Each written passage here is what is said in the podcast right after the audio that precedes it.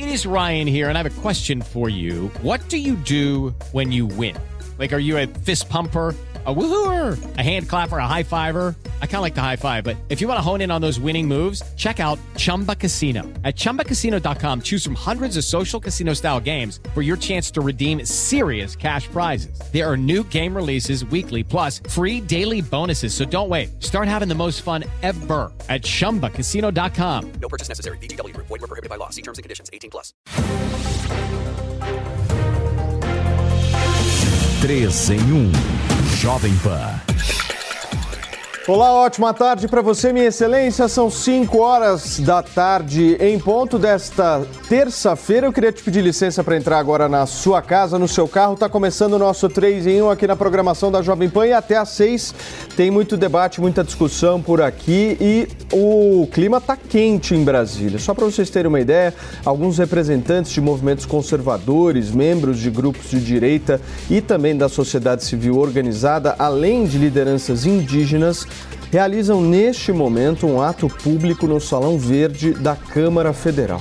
Daqui a pouco, a repórter Yasmin Costa vai entrar ao vivo aqui no 3 em 1, diretamente de Brasília, para trazer mais detalhes para a gente. Deixa eu começar o nosso programa de hoje já repercutindo essa manifestação. Daqui a pouquinho mais detalhes diretamente de Brasília, mas Serrão, já passo a palavra para você para buscar entender um pouco melhor do conteúdo dessa manifestação. Ótima tarde. Saudações, meus amigos, meus amados haters. Ah, essa manifestação está mais que clara. Ela está pedindo algo que pode não ser possível, mas ela está bem clara.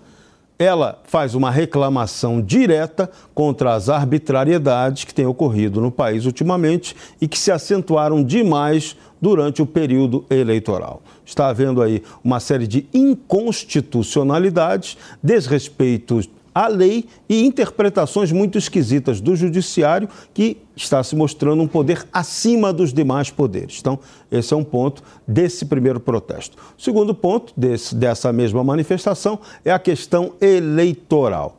O grupo que vai se manifestar hoje não aceita não só o resultado da eleição, como não aceita a eleição como ela foi feita. Avalia, na essência, que o processo foi inconstitucional, porque não obedeceu ao critério que tem que estar previsto, está previsto na Constituição, para a contagem pública de votos. Então, eles pedem a anulação geral da eleição, muito difícil que isso seja possível de acontecer agora, mas direito de pedir tem, e querem que a nova eleição seja marcada e feita com contagem física de voto, ou seja, com retorno à votação em cédula de papel. É outra questão também bastante polêmica e que está colocada. Então, são reivindicações assim bastante objetivas. Agora, elas são possíveis de serem realizadas? Essa que é a grande dúvida. Serrão, já vamos diretamente para Brasília, para o Congresso Nacional, conversar com a nossa repórter Yasmin Costa, que tem mais detalhes dessa manifestação que acontece no Salão Verde da Câmara dos Deputados, né, Yasmin? Boa tarde. Oi, Paulo. Boa tarde para você também, para o Serrão, para todo mundo que está acompanhando a gente aqui na programação da Jovem Pan. A expectativa é de que essa manifestação começasse realmente aqui no Salão Verde por volta das 5 da tarde, mas eu conversei há pouco com alguns organizadores e, é, e essa previsão já deve ser um pouco meio que frustrada, vamos dizer assim. Deve ser adiado aí esse início aqui dentro do Congresso Nacional. E o motivo é simples. O, as pessoas, a organização, todas essas pessoas que estão envolvidas nessa leitura desse manifesto aí, nessa carta aberta às instituições democráticas brasileiras, eles estão tendo dificuldades para entrar aqui dentro do Salão Verde. Conversei com alguns organizadores, como eu disse, há pouco, e eles me disseram o seguinte: olha, Yasmin, pelo menos 150 pessoas estão lá do lado de fora do anexo 2, que fica aqui na direção das comissões da Câmara dos Deputados, tentando entrar, mas a segurança do Congresso Nacional Nacional, da Câmara dos Deputados, está tá impedindo essas pessoas de entrarem. O principal argumento ali é para tentar organizar a segurança, manter a segurança aqui dentro do Salão Verde, mas esse grupo segue ali insistindo de que quer vir aqui fazer uma manifestação pacífica e fazer a leitura dessa carta aqui dentro do Congresso Nacional. Como o Serrão disse, é uma carta que traz ali pelo menos três pontos de reivindicação. Eles querem ali o restabelecimento da harmonia entre as instituições, a, a, a, é, a anulação das eleições deste ano e também uma nova eleição convocada, com urnas de voto impresso ali, mas pelo menos por enquanto eles não estão conseguindo fazer essa entrada aqui dentro do Congresso Nacional. E aí, o que, que os organizadores também me disseram? Caso o grupo inteiro não consiga entrar aqui no Salão Verde para fazer essa manifestação, pelo menos dois ou três que têm o apoio de alguns parlamentares, inclusive alguns já estão aqui dentro do Congresso Nacional, porque parlamentares convidaram é, esses organizadores para entrarem aqui, para estarem por aqui, para fazer tentar fazer essa articulação, para garantir que é uma manifestação pacífica. Esses dois ou três organizadores farão essa leitura da carta aqui no Salão Verde, mesmo que não tenha esse grupo todo que está lá do lado de fora, farão essa leitura, apresentarão ali o conteúdo, tentarão chamar a atenção dos parlamentares, porque tem um grande número de parlamentares aqui dentro do Congresso Nacional hoje, também por conta da proposta de emenda à Constituição, a PEC Furateto, que está sendo votada no Senado, aqui na Câmara dos Deputados, os parlamentares já estão de olho também nesse movimento, mas eles já estão sabendo que tem esse movimento de pessoas ali do lado de fora, de grupos conservadores, de lideranças indígenas que estão aqui na porta do Congresso Nacional tentando fazer essa entrada para a leitura desse manifesto. A gente vai seguir acompanhando por aqui. Pelo menos a princípio, daqui uma meia hora, eles disseram que se der tudo certo, eles conseguem entrar e fazer essa leitura. Mas eu vou seguir por aqui, Paulo, e qualquer movimentação aqui de que vá começar essa leitura, eu chamo vocês para a gente acompanhar aqui ao vivo.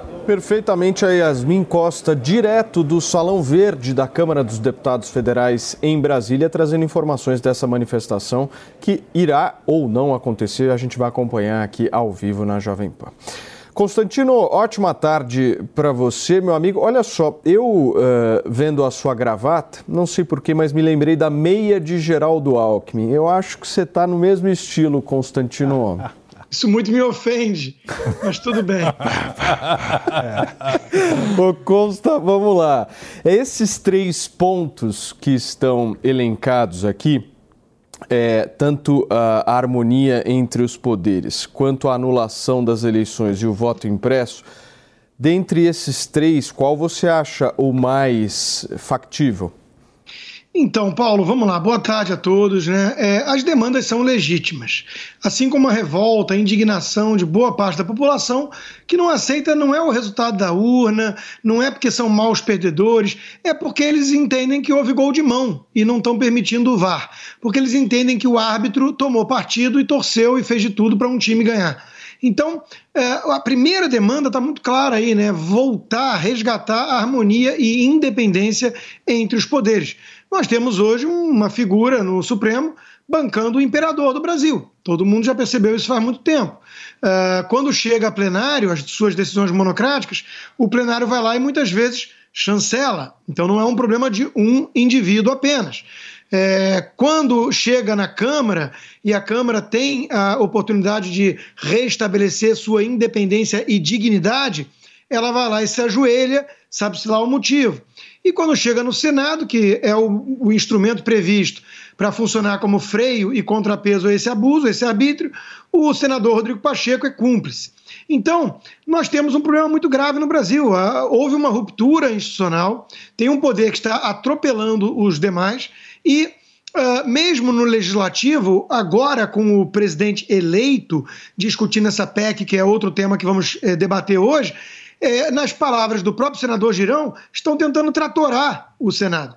Né? Eh, eu escutei de fontes lá de dentro que as promessas são à, luz do dia.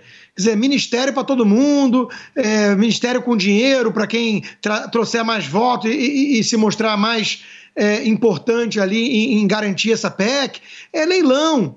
Né? O PT não sabe operar de outra maneira. O PT tem um projeto de poder e trouxe junto os seus comparsas para dividir o butim. Por isso que estão falando em aumentar gasto público. Aliás, na própria PEC tem lá, né? Aumento de gasto público é uma forma de gerar mais crescimento sem inflação. Quer dizer, não entenderam nada, não aprenderam nada, não esqueceram nada. Nelson Barbosa é a figura que está falando em nome da equipe de transição. Então, são os mesmos é, suspeitos de sempre. Então, veja, Paulo, a turma tem uma premissa muito simples. Se eles estão tratorando desse jeito, à luz do dia, se eles não ligam porque não tem mais imprensa, à exceção da Jovem Pan, se eles é, é, podem abusar do poder porque não tem Senado para fazer nada, e eles estão censurando parlamentares, prendendo jornalistas, parlamentares, antes do Lula ter acesso ao Poder Executivo, o que, que vai acontecer quando chegarem lá? Quando o ladrão voltar à cena do crime? Na crença de muitos, eles vão ser perseguidos um a um, os parlamentares de direita, os bolsonaristas. O próprio pessoal do PT não nega a sua intenção, é prender Bolsonaro e os filhos, não tem paz, não tem nenhuma pacificação, não tem amor nenhum que venceu, só amor ao dinheiro e ao poder dessa turma, dessa quadrilha. Então, na cabeça dessas pessoas que estão se manifestando, com muita legitimidade, é tudo ou nada. Acabou, já houve uma ruptura e tem que ser restabelecida a ordem no país. Eles estão convencidos disso. E o Alexandre de Moraes e a turma do PT cá entre nós dá todos os indícios de que eles estão certos. Então é, é, é muito difícil saber para onde ir, é muito difícil saber a quem recorrer, mas são, são vários esforços, várias tentativas de mostrar, pelo menos, o que está em jogo aqui e que se eles levarem da forma que estão fazendo as coisas, a democracia brasileira já era. Cristiano, a gente já comentou várias vezes aqui no 3 em 1 dessa energia que muitos manifestantes estavam depositando e continuam alguns em frente aos quartéis. Agora, quando a gente vê manifestações dentro do Congresso Nacional, em frente ao Congresso Nacional, a gente percebe que essa energia está sendo encaminhada para o lugar certo, né? Sem dúvida, Paulo. Uma boa tarde a você, uma boa tarde ao Serrão, Constantino e a todos que acompanham o 3 em 1 aqui na Jovem Pan eu vejo que agora esse direcionamento ele se mostra muito mais racional e muito mais inteligente. A grande disputa ela vai se dar é no parlamento. Se existe algum tipo de questionamento com relação às práticas eleitorais, com relação às práticas capitaneadas pelo Poder Judiciário, por exemplo, somente um outro poder conseguirá eventualmente fazer frente e, eventualmente, frear qualquer tipo de abuso que exista. E aí cabe à sociedade compreender que esse poder é o poder legislativo. A Casa do Povo é o legislativo, a Casa das Reivindicações é o legislativo. Então, a pressão no legislativo, ela pode fazer com que o legislativo se empodere e venha eventualmente a colocar limites aos eventuais abusos de outros poderes. Então, eu vejo que nesse ponto a população está tomando uma medida muito acertada e talvez o que a gente está vendo hoje seja o embrião de uma série de movimentos que podem marcar não só final desse ano, mas especialmente o início do ano que vem e o início de uma nova legislatura. Muito bem, a gente continua acompanhando aqui no 3 em 1. A Yasmin Costa está por lá, é, no Salão Verde da Câmara dos Deputados Federais. Qualquer novidade no momento em que esses manifestantes conseguirem entrar no Salão Verde e, se conseguirem, a gente atualiza vocês aqui no programa.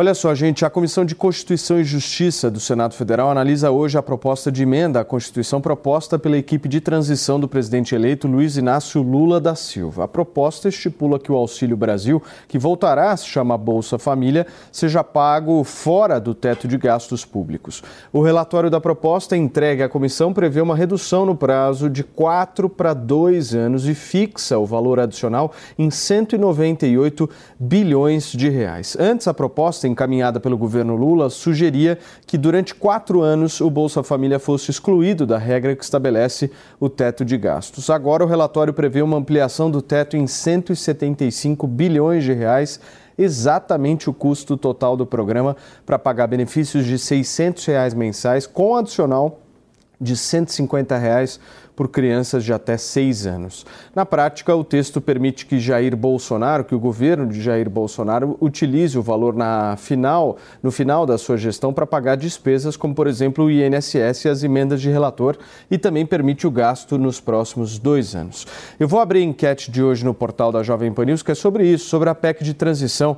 Eu quero entender se você acha que ela vai proporcionar benefícios ao nosso país. Sim ou não, essa PEC é importante? Ela vai trazer coisa boa para o Brasil?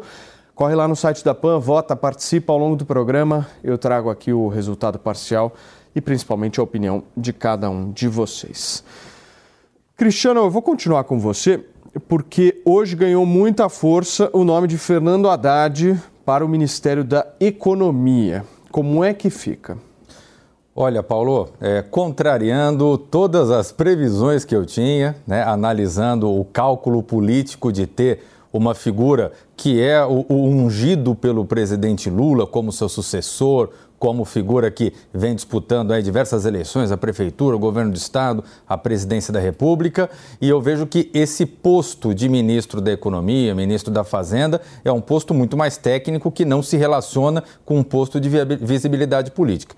No entanto, conversando os últimos dias com alguns interlocutores, especialmente ontem e hoje, de diversos matizes ali dentro do aspecto do espectro político alinhado ao novo governo, todos foram unânimes em dizer que Lula já fala abertamente no seu entorno que o ministro da Economia será Haddad. Então, eu vejo que nesse ponto a minha bola de cristal está furada e nós vamos ter realmente Fernando Haddad ministro da Economia. Agora, Consta, vamos tentar fazer um exercício lógico e pensar como o Lula pensa para escolher Fernando Haddad. Por que, que você acha né, que, que você vê essa insistência por parte do Lula em escolher o Fernando Haddad. O que que o que está por trás disso? É difícil me colocar no lugar do Lula porque eu nunca roubei nada de ninguém. Agora, é, a cabeça dele é realmente o controle. Se ele colocar alguém mais tucano e mais palatável para o mercado, ele não tem o mesmo controle. E ele quer garantir que a chave do cofre é dele. Ou seja, ele coloca o poste dele e ele é o ministro da Economia. Né? É, e, e tudo isso é muito temerário. Agora, não vão faltar banqueiros né, tentando dourar a pílula, tapar o sol com a peneira e vender o Haddad para os clientes, para o mercado, como alguém é, responsável, pelo menos tem pinta né, de, de moderado. É, um deles, que era muito próximo do Guido Mantega, tinha, tinha até sonhos esquisitos e, com base no sonho, mandava a turma toda da tesouraria mudar de posição da noite para o dia. É, esse banqueiro já está com o Fernando Haddad a tira colo.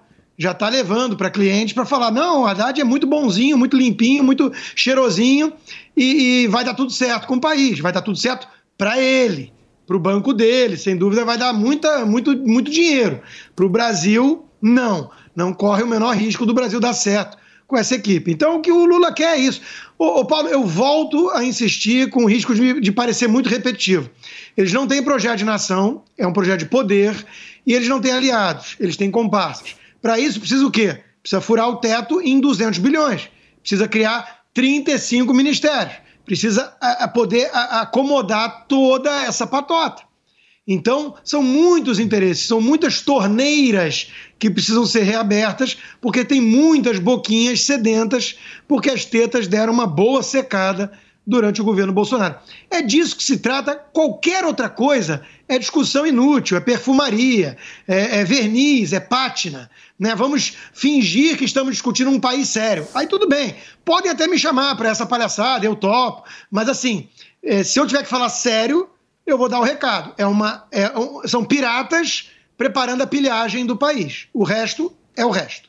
Serrão, essa movimentação toda para aprovação da PEC da transição que nós estamos vendo, ela também é uma movimentação que tem total relação com a formação do novo governo, né? Eu queria que você pudesse comentar um pouco para a gente sobre a escolha desse relator. Esse relator, para quem não conhece, é o senador Alexandre Silveira, que é do partido de Gilberto Kassab, o PSD, que inclusive está muito cotado para ser ministro da infraestrutura, aquele ministério que era de Tarcísio Gomes de Freitas. Como é que você vê isso? Muito bem, essa PEC, a tentativa de aprovação dessa PEC, que é absolutamente indecente do ponto de vista da gestão pública, ela já é o primeiro passo da tomada do poder. Lula não ganhou a eleição. Lula tomou o poder. E como ele tem capacidade de articulação política, já está mostrando o quanto ele realmente tomou o poder. Que aprovar uma proposta de emenda constitucional sem sequer ainda estar diplomado para assumir a presidência da República é um ato de extrema ousadia. Tem que ter a capacidade, a cara de pau imensa que ele tem. Da mesma forma como ele também está tendo na indicação de Fernando Haddad para o Ministério da Fazenda. Ele quer ter a garantia de que ele é o cara que vai comandar o processo econômico, o próprio presidente da República. Só que isso tem uma contrapartida que pode ser perigosa. Se a política econômica for bem, os louros são todos dele e do seu possível, provável candidato a presidente da República, Fernando Haddad. Mas e se der errado? E se a vaca for para o brejo, como é que fica? Aí ele e o Haddad ficam com todo o desgaste de uma economia. E a gente não tem garantia nenhuma agora, pelo que vai acontecer no mundo, pelo que está se desenhando aí, que vamos ter uma estabilidade econômica. No Brasil já começa a ocorrer uma desmobilização. Muita gente que ia fazer grandes investimentos aqui com a vitória, com a conquista do poder de Lula, já mudou de ideia, já não vai botar, já não vai arriscar o seu dinheiro num ambiente de tanta insegurança jurídica como é o Brasil. Hoje, só dá para ter grande investimento de capital quando você tem a segurança de como o seu dinheiro vai retornar, de como esse investimento vai compensar ou não.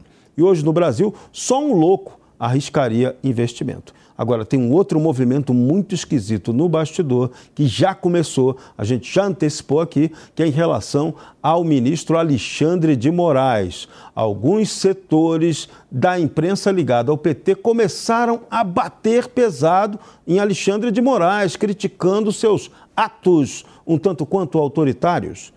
Essa discussão que começa a acontecer não é porque a turma não gosta do Alexandre ou porque o PT tem medo do Alexandre. Na verdade, o PT está ressabiado de que Alexandre de Moraes possa ser uma força auxiliar para Geraldo Alckmin. E aí o PT começa a bater em Alexandre de Moraes para atingir Geraldo Alckmin, que será a segunda vítima desse processo. Quando o Lula sinaliza que a prioridade dele é ter Haddad como sucessor, ele está descartando praticamente o seu vice-presidente da República. E com aquela diferença histórica, né?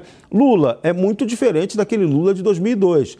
Aquele Lula do passado tinha como vice um cara que não tinha ambição de poder. Esse agora, Geraldo Alckmin, não dá para garantir que ele queira só ficar de vice, não. Cristiano, o que nós estamos vendo não é uma aprovação da PEC de transição, da PEC fura-teto. É, na realidade, uma montagem de governo, né? Porque essa, essa relatoria, pelo menos ao meu ver, desse, desse senador, é muito uma testagem que o presidente eleito está fazendo, né? De uma certa fidelidade, de verificar se ele pode ser um quadro integrante do governo. Exatamente, Paulo. Nós temos três quebras-cabeças que estão sendo montados ao mesmo tempo, estão interrelacionados. Um deles é a aprovação da PEC, o outro deles é a montagem do ministério, do primeiro escalão do governo, e o outro deles é o comando do Senado e da Câmara dos Deputados. Esses três quebra-cabeças estão sendo montados de forma simultânea, através de uma costura que venha a agregar uma amplitude de setores, cada qual com seu interesse. Então, nesse ponto, o governo Lula ele está demonstrando, do ponto de vista político, uma certa habilidade. No entanto, o preço político disso é o que a gente vai ver depois. Quer dizer, de que forma, para conseguir essa governabilidade, as concessões eventualmente estejam sendo feitas de forma a fazer com que o governo acabe virando uma, uma geringonça, só que uma geringonça que não consiga andar. É isso, Constantino? É, Paulo, é isso, né? Na verdade, de novo, para avançar com seu projeto de poder o PT sabe, ainda mais num primeiro momento, que ele precisa dos seus comparsas. O intuito do PT, por ter um DNA totalitário, não é trabalhar em conjunto com esses comparsas, não é ceder nacos do poder e da caixa, né, dos recursos. Ele, ele, ele precisa fazer isso por algum tempo. O Alckmin, o Serrão, toca num ponto muito importante. O Alckmin não quer ficar apenas de, é, é, na vitrine, né, é, de rainha da Inglaterra, e é, ele ainda é jovem, ele tem pretensões, ele já disputou uma eleição em 2006, né? E ele é, é, não é petista, ele, ele desceu, vamos lembrar aqui, né? Ele desceu à base de muita pressão do Lula e muito engove para os petistas. Lula teve que falar, confie em mim, né? Porque era preciso ter o Alckmin ali para eleição. Agora, e o pós-eleição? É óbvio que o Lula vai querer descartar essas pessoas. Ele precisa hoje, como lembrou o Cristiano, dos presidentes da Câmara e do Senado. Então, estamos lá, estão lá apoiando, estamos vendo o, o, o, Arthur Lira com um apoio de amplo espectro político-ideológico, porque são necessidades do momento. Mas o PT não tem essa natureza. O PT não vai ser um, um líder de uma grande facção que vai governar com essa cara de colcha de retalho.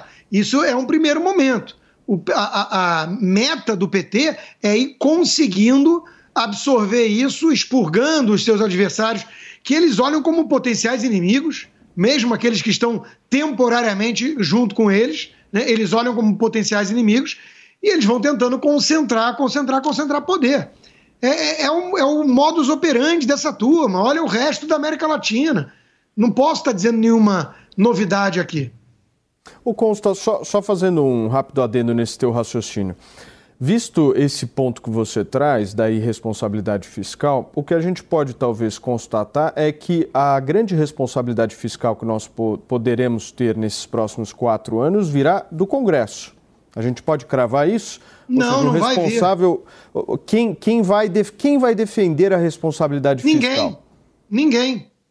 Ninguém alguns parlamentares individuais. É, partidos não temos.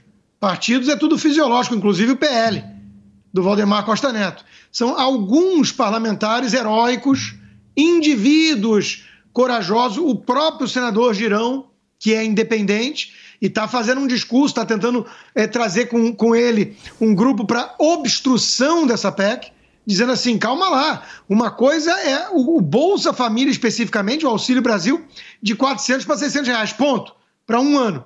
Isso podemos discutir. O resto todo, não.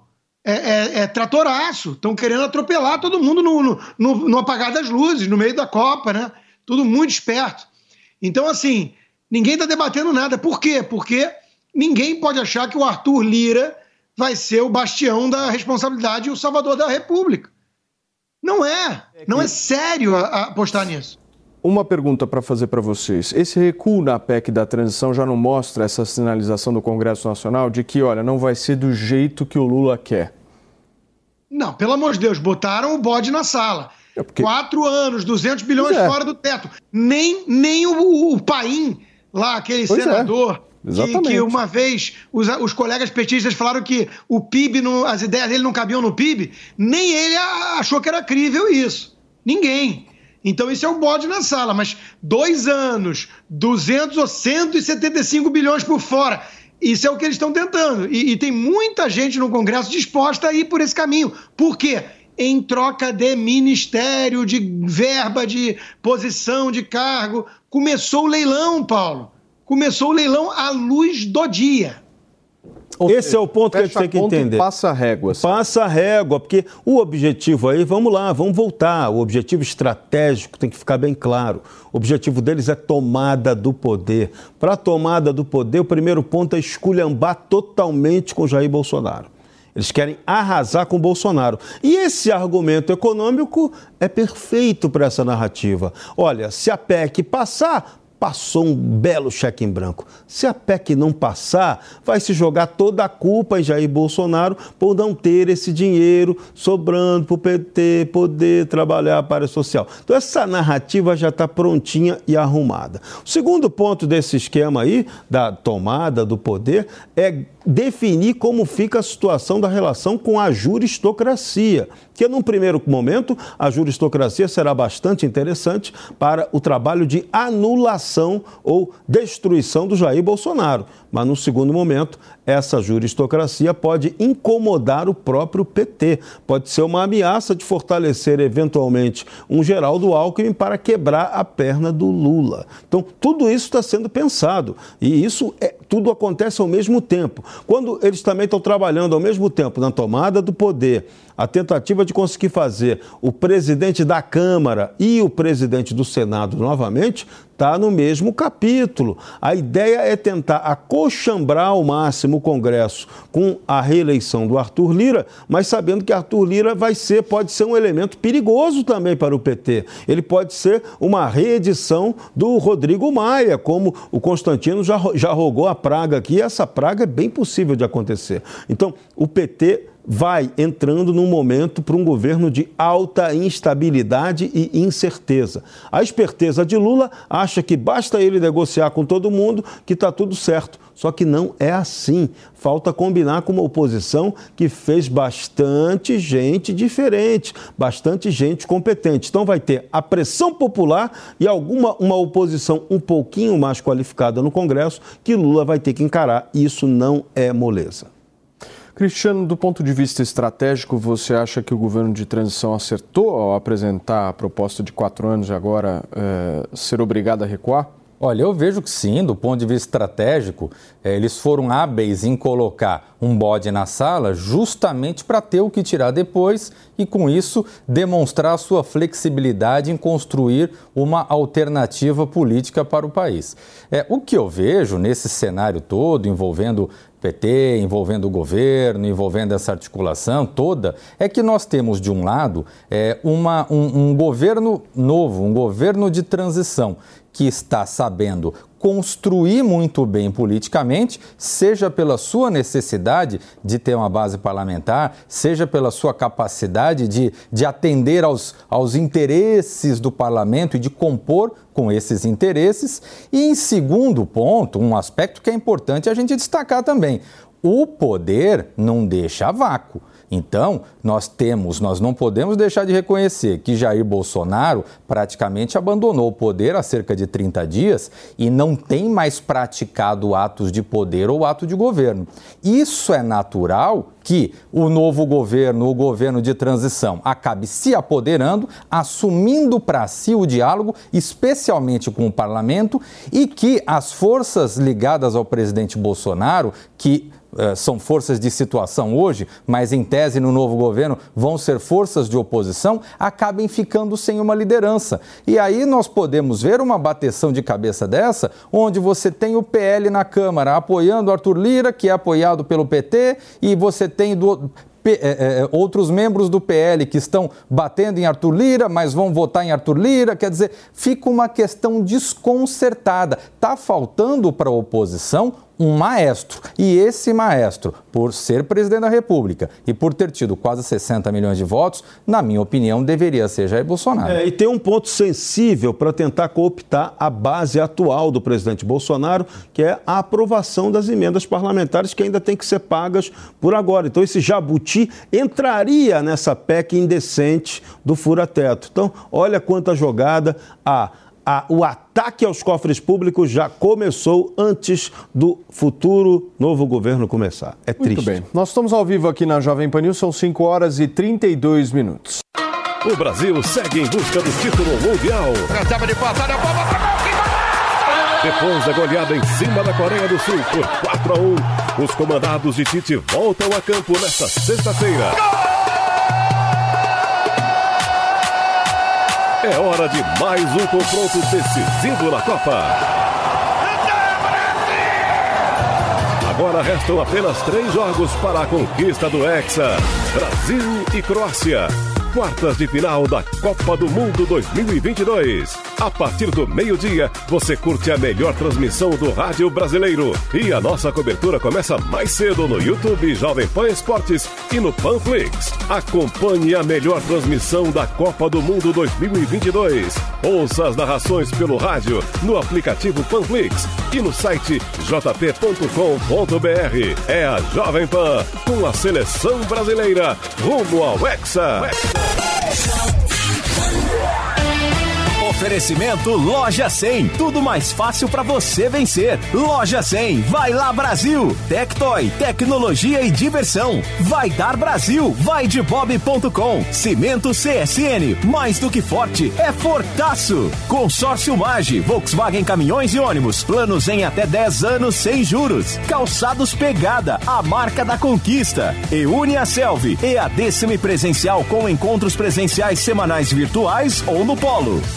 O feirão de carros seminovos da Porto Bank está chegando. Carros com único dono, baixa quilometragem e com a qualidade e a procedência da Porto. Dias 10 e 11 de dezembro, na Avenida Engenheiro Caetano Álvares, número 200, bairro do Limão. Saiba mais em porto.vc barra seminovos. Porto Bank, um mundo de coisas boas. Você ouve a melhor rádio. Jovem Pan. This is number one. A melhor música.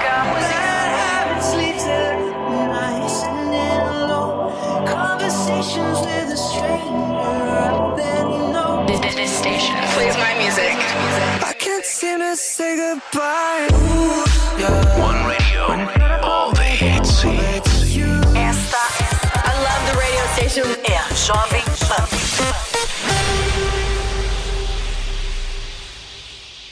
Promoção Copa Natalina Pamplona. Compre 20 reais ou mais de produtos Pamplona e ganhe um número da sorte para concorrer a seis TVs e barras de ouro. Com a Pamplona, seu fim de ano tem muito mais sabor e emoção. Consulte o regulamento no site copanatalinapamplona.com.br.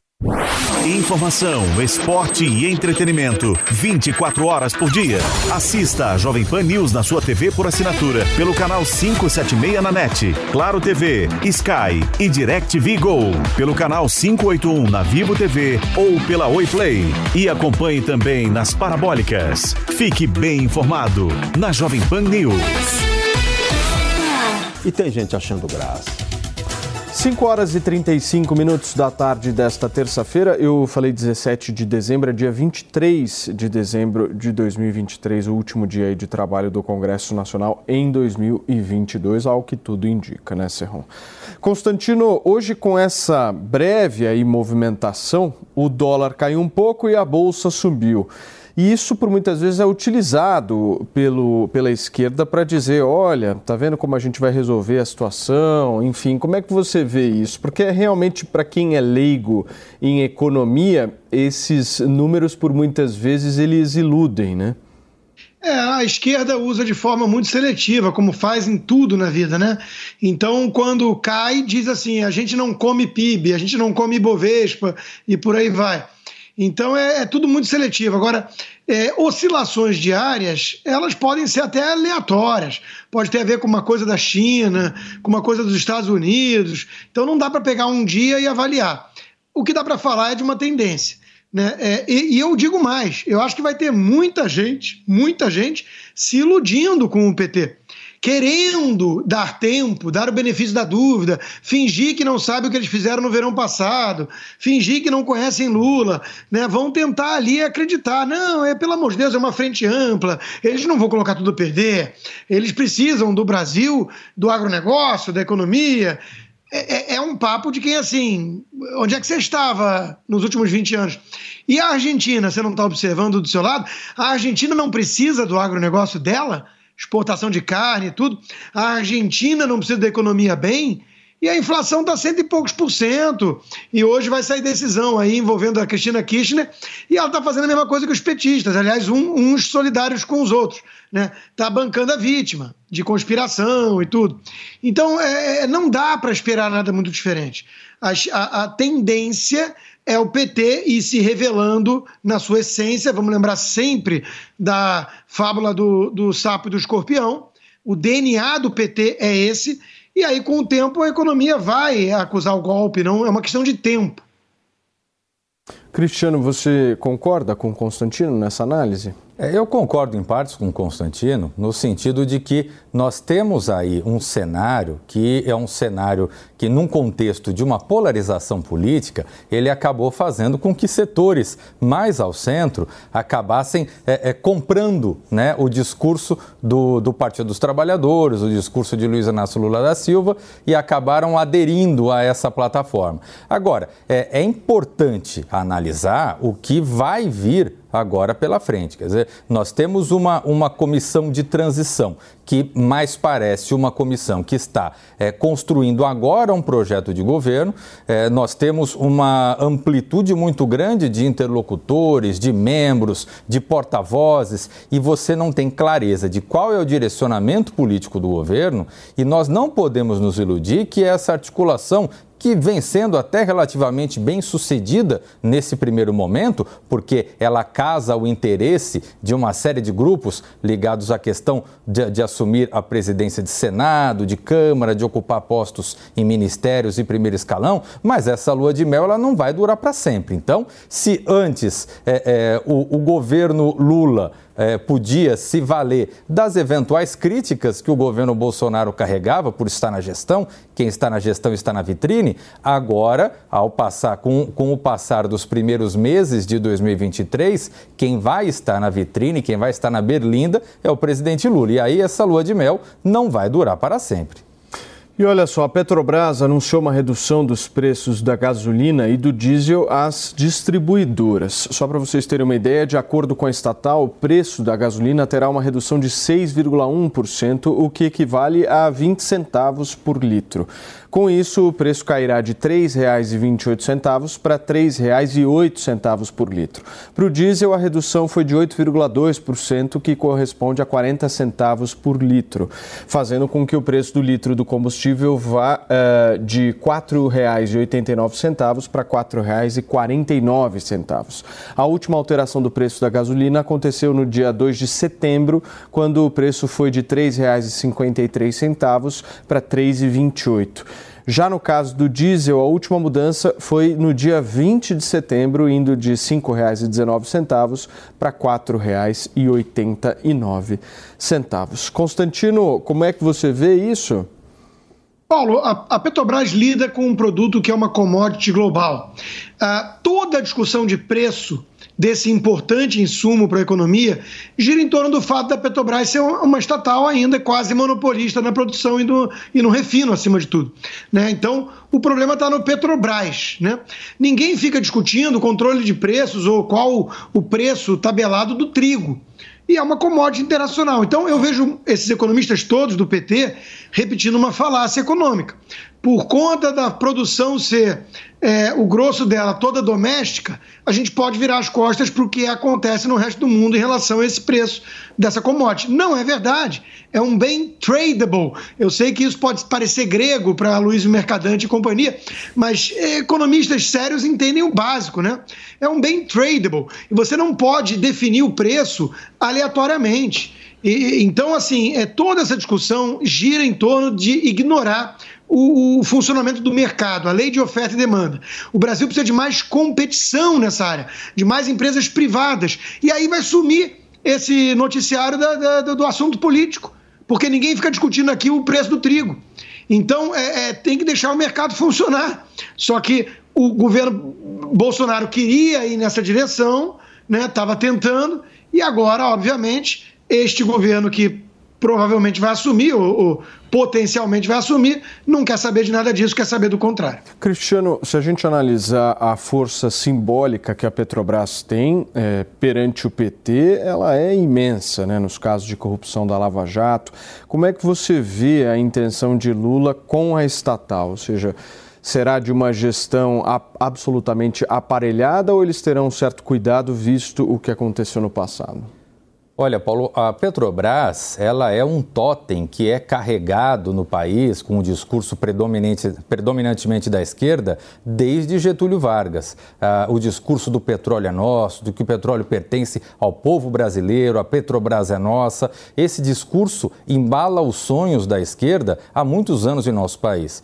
No primeiro, no primeiro uh, mandato do presidente Lula, é, Lula soube trabalhar muito bem do ponto de vista político político, do ponto de vista da marketagem política, é, com essa questão do pré-sal e com isso revivendo um pouco desse fenômeno. Na segunda parte do seu governo e no ocaso do petismo no Brasil, você passou a ter, por outro lado, uma sucessão de escândalos de corrupção que geraram essa marca negativa.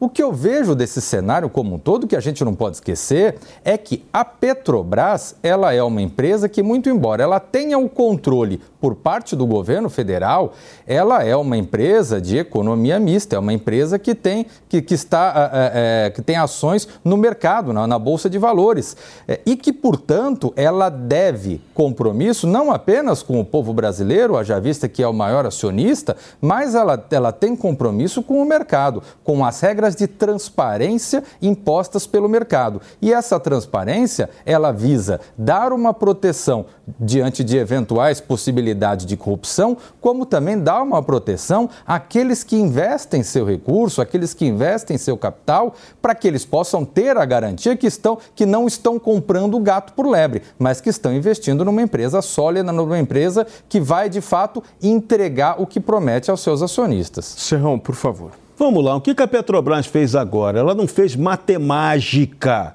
ela fez matemática. O preço do barril de petróleo permitiu que baixasse o preço do combustível aqui dentro, ela baixou. É isso. Lógica de mercado. Agora, a era PT vai permitir que isso aconteça? Não vai. A gente, para ter para ter, para se valer da nossa autonomia aí, da nossa autossuficiência tão proclamada aí, que a esquerda gosta de encher a boca do petróleo, a gente tinha que ter aqui no Brasil refinarias. Só que a corrupção na era petralha não deixou construir essas refinarias. E além disso, mesmo que você mude o modelo, quem é hoje o empresário privado que vai querer vir construir refinaria no Brasil? Você não tem mercado para isso. Refinaria não é só para né, combustível, refinaria é também para outros produtos nobres do petróleo. E aí, isso só pode acontecer se a gente tiver o quê? Um plano concreto de desenvolvimento industrial para que haja o consumo 10, 20 anos disso que a refinaria vai produzir, não é só combustível fóssil para queimar. Então veja, tudo obedece a um planejamento econômico que nós sabemos que essa turma petralha que tomou o poder novamente não tem nenhum. O compromisso deles é com a grana. Lembra? Quando tomou o poder, quando assumiu o poder, primeiro cara que foi para Petrobras como conselheiro de administração em 2003 foi José Dirceu de Oliveira e Silva. Ele manipulou ali, ele fez o aparelhamento de todos os fundos de pensão de estatais para ele ter controle dessa grana, da política de investimentos no Brasil. Então, o objetivo deles é fazer negócio aparelhando o Estado e não compromisso com a sociedade brasileira. Isso tem que ficar claro, mas não ficou. Tanto que teve gente que votou no L. Faz o L agora e aguenta. Senhores, deixa eu trazer uma notícia que acaba de sair, são 5 horas e 46 minutos. Cristina Kirchner, vice-presidente da Argentina, é condenada por corrupção. A justiça argentina acaba de condená-la por corrupção.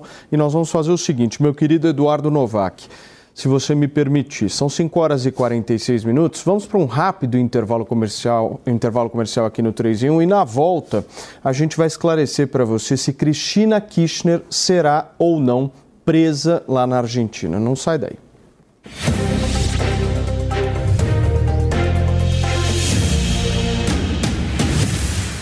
De segunda a sexta, a partir das 6 horas, você acompanha em primeira mão notícias do Brasil e do mundo. Jornal da Manhã. Nos dias 6, 7 e 8 de dezembro, você não pode ficar de fora do Safa Trends. Como será a nova economia no Brasil? Onde aplicar melhor o seu dinheiro em 2023? E as análises do cenário global e seus impactos nos investimentos? O que esperar da renda fixa, renda variável e muito mais. Safa Trends, um evento completo que vai reunir nomes de peso do mercado financeiro.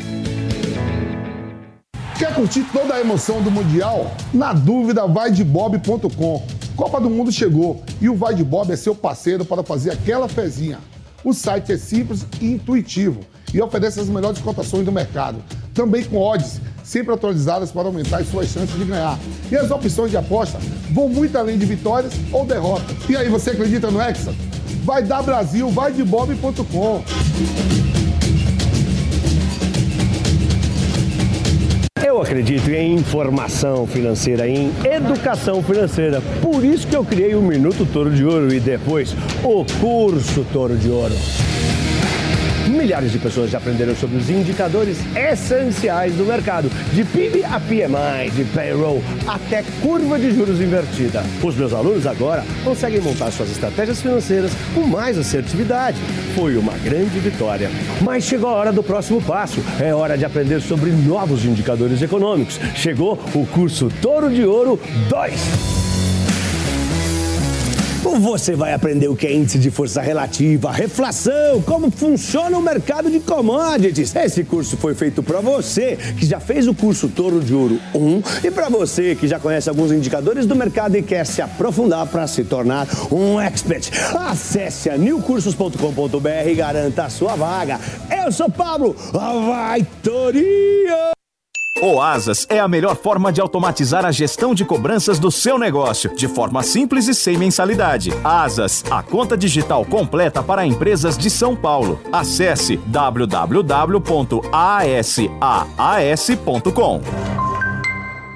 Você ouve a melhor rádio. This is my radio station, Jovem Pan.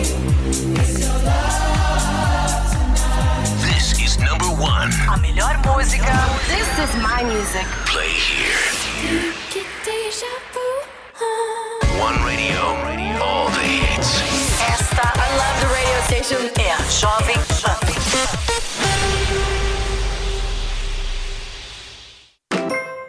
Quem é Team Black curte WhatsApp e Instagram grátis no Catar. A TIM está com benefício imperdível para você ter ainda mais possibilidades. É isso mesmo! Agora você vai poder usar 7 dias de WhatsApp e Instagram grátis no Catar. Ative esse benefício e aproveite mais essa oportunidade exclusiva. Mude agora para o Team Black. Saiba mais em tim.com.br.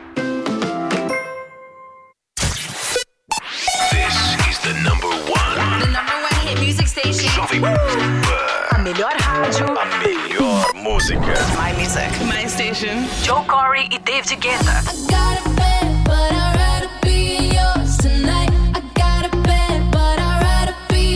BTS. Let's go. Basket Wolf. What you know about rolling down in the deep? When your brain goes numb, you can call that mental freak. Doja Cat Caesar.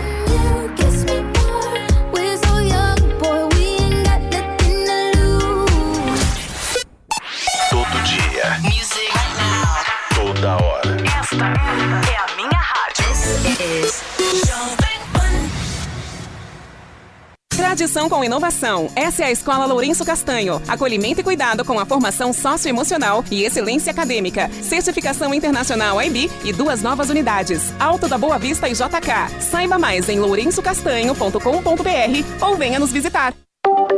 Você já sabe como assistir a Jovem Pan News direto na sua TV? É muito fácil. Se você tiver TV por assinatura, procure pelo canal 576 na NET, Claro TV, Sky e DirecTV Go.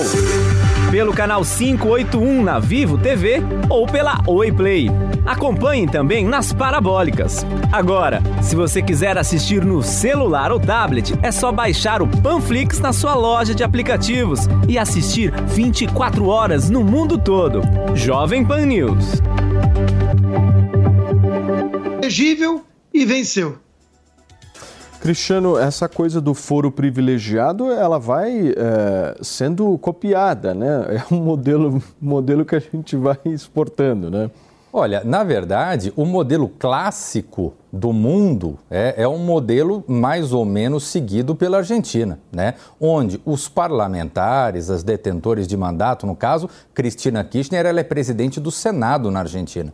Então, os parlamentares acabam tendo por a prerrogativa de função e, e, e, durante o exercício do seu mandato parlamentar somente poderão ser presos caso haja uma determinação da Suprema Corte. É bom a gente lembrar que essa condenação de hoje, condenando a seis anos, ela é uma condenação de primeiro grau e que, mesmo que Cristina Kirchner não estivesse exercendo mandato parlamentar, ela ainda poderia recorrer em liberdade. Até porque, é, nesse ponto, a, a legislação argentina ela segue a dos países sérios a pessoa ela só realmente vai ser presa depois de que os seus recursos sejam apreciados e aí sim, é, é, ela tendo uma condenação em definitivo, ela será presa. Então, no caso da Argentina, mesmo se ela não estivesse na presidência do Senado, ela ainda não iria para a cadeia. Agora, ela, na condição de parlamentar e podendo, inclusive, permanecer por mais tempo em, em, em, cargos públicos, haja vista que ela tem mais um ano de mandato, mas ela pode ir para a reeleição e aí com isso ela pode, sendo senadora, sendo deputada, ocupando algum cargo público, ela pode acabar nunca indo para a prisão justamente pelo cumprimento desse tipo de função pública. Exatamente. Nós estamos falando aqui é, desse esquema criminoso do qual ela foi condenada de 51 obras que uh, ela segundo uma empreiteira parceira dela, havia sido contratada e que ou obras não foram entregues ou obras foram superfaturadas na Argentina. E desde o início de todo esse processo, em que envolve a vice-presidente argentina, já foram três anos e meio. E como bem disse aqui o Cristiano, esse processo, até devido à segunda e à terceira instância, pode ainda levar anos e anos sem nós sabermos o ponto final. Se Ainda bem que isso só acontece na Argentina, né? Ainda é, bem, né? Nenhuma coincidência, Constantino. É. Não, de novo, essa turma é uma turma criminosa que usa o manto da ideologia para enganar a trouxa e roubar o Estado e promover o butim da coisa pública. É disso que se trata. O Foro de São Paulo é uma grande máfia uma máfia com verniz comunista, socialista, igualitário, blá blá blá. Mas olha aí, Nicolás Maduro, depois de Chaves, Fidel Castro, que era o grande guru deles, né? E, e até hoje muito elogiado por todos eles. Tudo psicopata, tudo ladrão, tudo corrupto e muitos, muitos assassinos também. Serrão, por favor, para a gente finalizar isso. É, para a gente finalizar, isso que o Constantino disse muito bem. E o Foro de São Paulo ainda tem mais uma outra característica, que é reunir a turma do narconegócio operando junto com eles na política. Então aí fica o serviço completo. Empreiteiro ladrão, narconegócio, político corrupto e o povo que se dane. Pediu, Cristiano. Só uma observação que é interessante a gente analisar que nos últimos 10 anos, mais ou menos, aqui na, na América Latina, nós temos tido uma diversidade de ex-presidentes da República sendo presos, a ponto de chegar agora num contexto como esse, onde o Jair Bolsonaro está no final do seu mandato e poder se fazer até elocubrações. Será que vai ser preso? Será que não vai? Quer dizer, virou uma, uma, uma espécie de um, de um terceiro turno, onde aquele que sai do poder acaba tendo que acertar contas com a justiça. Se de um lado, quando há falhas, quando há irregularidade, isso é correto, de outro lado, quando há perseguição política, nós temos que perceber que tem alguma coisa que não está certo. Parece o governo do Rio de Janeiro, né? Lá também costuma acontecer é isso, né? A Justiça Federal do Paraná anulou a condenação do deputado federal eleito Deltan Dallagnol ao pagamento de 2,8 milhões de reais por passagens e diárias enquanto ele esteve à frente da operação Lava Jato. Em 9 de agosto deste ano, a segunda Câmara do Tribunal de Contas da União condenou os ex-procuradores Rodrigo Janu e Deltan Dallagnol e o procurador João Vicente Beraldo Romão pelos pagamentos irregulares, tanto de diárias, passagens e gratificações a membros que atuaram na operação. Na ocasião, o ministro Bruno Dantas afirmou que o modelo da Força Tarefa mostrou-se antieconômico e resultou em dano ao erário. Cristiano, eu continuo com você buscando entender um pouco melhor essa anulação. Olha, essa foi uma anulação do juiz de primeiro grau, então um acórdão de Tribunal de Contas, ele pode, em relação a ele, eh, as partes que eventualmente sejam condenadas podem buscar alguma falha de procedimento e reclamar à Justiça, no caso a Justiça Federal, para eventualmente desfazer essa condenação. Foi o que Dallagnol fez e o juiz de primeiro grau, numa decisão de primeiro grau, deu essa decisão. O que me chama a atenção, e aí mostra também a, a, a certa falta de seriedade que a gente tem nesse país, um pouco de país da piada pronta, é que justamente Dallagnol alegou que o ministro do TCU, Bruno Dantas, especialmente, que era o relator do caso, né, ele era tendencioso contra Dallagnol. Quem diria? Dallagnol reclamando que um juiz é tendencioso contra ele, né? Constantino. A Operação Lava Jato pode ter tido lá excessos e tudo mais, mas foi a operação mais bem sucedida de combate à corrupção no país.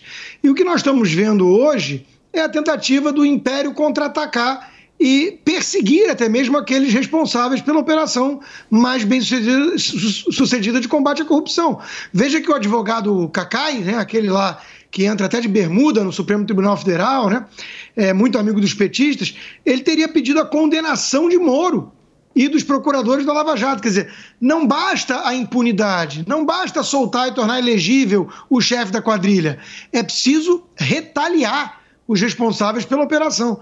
É disso que se trata. Então, essa decisão em particular, pelo menos boa notícia. Serrão. Essa decisão contra o Deltan Dallagnol e demais procuradores da Lava Jato é totalmente absurda. É política, claramente política. Vamos lá. Tribunal de Contas da União é tribunal só no nome não é órgão do judiciário. Então, Deltan e os procuradores não foram condenados pela justiça, pelo judiciário, foram condenados pelo órgão auxiliar do poder legislativo, onde tem muita gente ali que foi vítima e não gostou do que a Lava Jato fez. Então, esse é o ponto, esse é o dado lamentável da realidade brasileira. Foi certa e sabe a decisão da Justiça Federal em anular essa barbaridade. Muito bem, vamos para o resultado parcial da nossa enquete no site da Jovem Pan News. Nós perguntamos a vocês se vocês acham que essa PEC da transição trará algum tipo de benefícios ao nosso país. 94,2% acha que não, da nossa audiência, 5,7% acha que sim, quase mil participantes. Se você ainda não deu a sua opinião e esteja nos assistindo, fica à vontade, a enquete continua aberta, aguardando a sua opinião a sua participação por aqui. Senhores, nós vamos ficando por aqui. Amanhã, quarta-feira, estaremos de volta firmes e fortes. Você continua na programação da Jovem Pan. Muito obrigado pela audiência. Tchau. A opinião dos nossos comentaristas não reflete necessariamente a opinião do Grupo Jovem Pan de Comunicação. Realização Jovem Pan News. It is Ryan here, and I have a question for you. What do you do when you win? Like, are you a fist pumper? A woohooer, a hand clapper, a high fiver. I kind of like the high five, but if you want to hone in on those winning moves, check out Chumba Casino. At ChumbaCasino.com, choose from hundreds of social casino style games for your chance to redeem serious cash prizes. There are new game releases weekly, plus free daily bonuses. So don't wait. Start having the most fun ever at ChumbaCasino.com. No purchase necessary. VGW. Void were prohibited by law. See terms and conditions. 18 plus.